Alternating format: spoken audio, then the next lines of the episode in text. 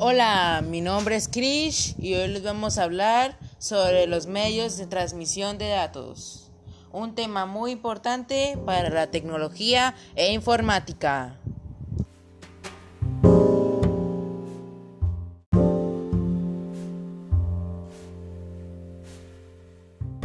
¿Y qué son los medios de transmisión de datos? Se preguntarán.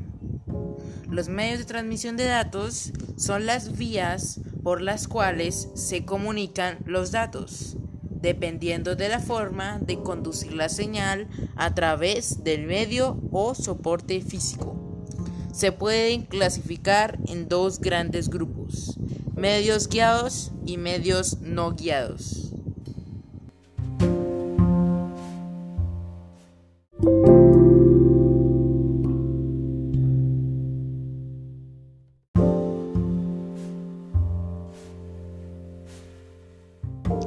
Los medios de transmisión guiados están constituidos por cables que se encargan de la conducción de las señales desde un extremo al otro.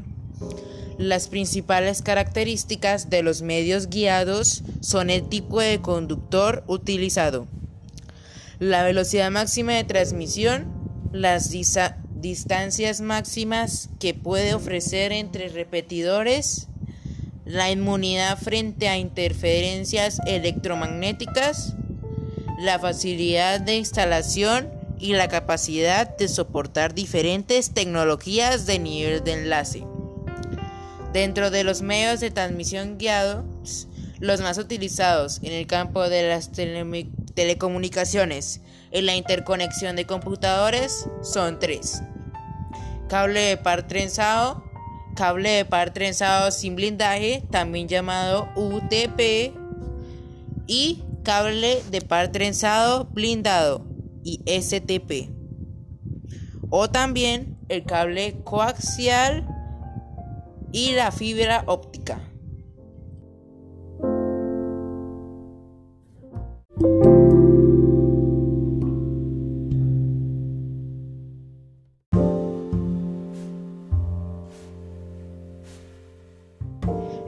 Cable de par trenzado consiste en un par de hilos de cobre conductores cruzados entre sí, con el objetivo de reducir el ruido de diafonía. El cable de par trenzado sin blindaje, que también llamamos UTP, es el tipo más frecuente por medio de comunicación. Está formado por dos conductores, habitualmente de cobre, cada uno con su aislamiento de plástico de color. El aislamiento tiene un color asignado para su identificación, tanto para identificar los hilos específicos de un cable como para indicar qué cables pertenecen a un par dentro de un manojo. El cable de par trenzado blindado o STP tiene una funda de metal o un recubrimiento de malla entrelazada que rodea cada par de conductores aislados. Esa carcasa de metal evita que penetre el ruido electromagnético y elimina un fenómeno denominado interferencia, que es el efecto indeseado de un canal sobre otro canal. El cable coaxial, que también mencionamos, transporta señales con rangos de frecuencias más altas que los cables de pares trenzados. Tiene un núcleo conductor central formado por un hilo sólido o enfilado, habitualmente de cobre, recubierto por un aislante y material dieléctrico que, a su vez, está recubierto de una hoja exterior de metal conductor, malla o combinación de ambos.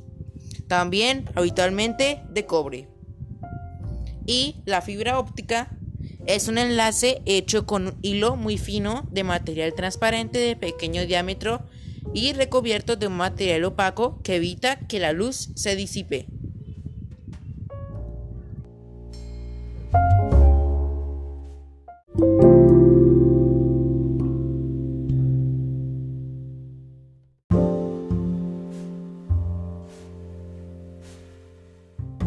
Ahora hablaremos de los medios de transmisión no guiados.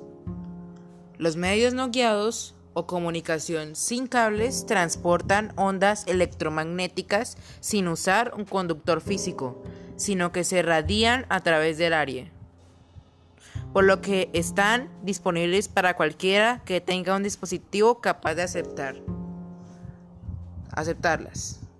La configuración para las transmisiones no guiadas pueden ser direccionales o omnidireccionales. En las direccionales, la antena transmisora emite la energía electromagnética concentrándose en un haz, por lo que las antenas emisoras y receptoras deben estar alineadas. En la omnidireccional, a diferencia, la radiación se hace de manera dispersa, emitiendo en todas las direcciones pudiendo la señal ser recibida por varias antenas.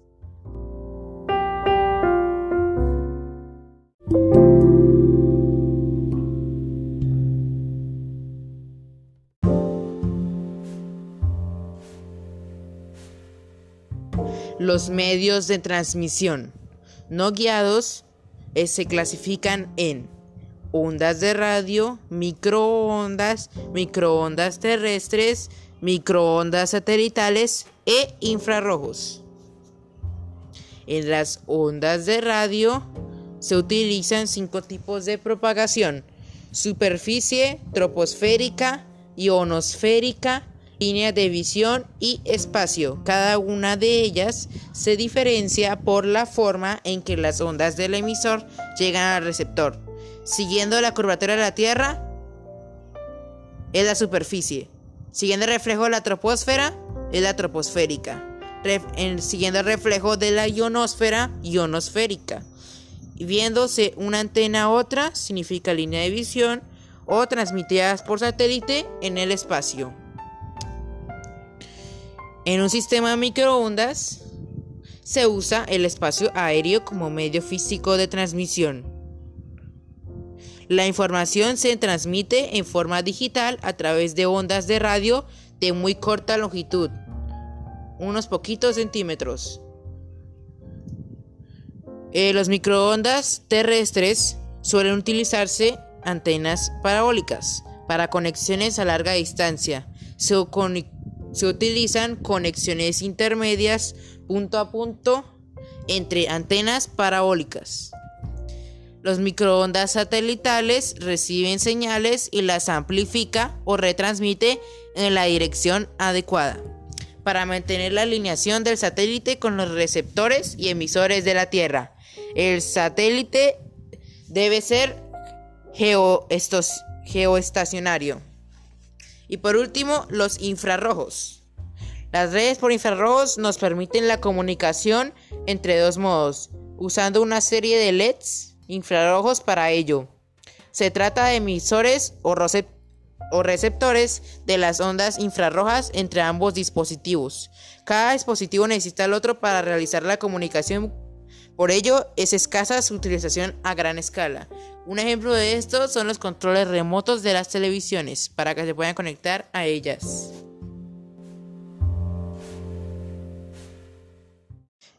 Y esto es todo por hoy. Espero que les haya gustado.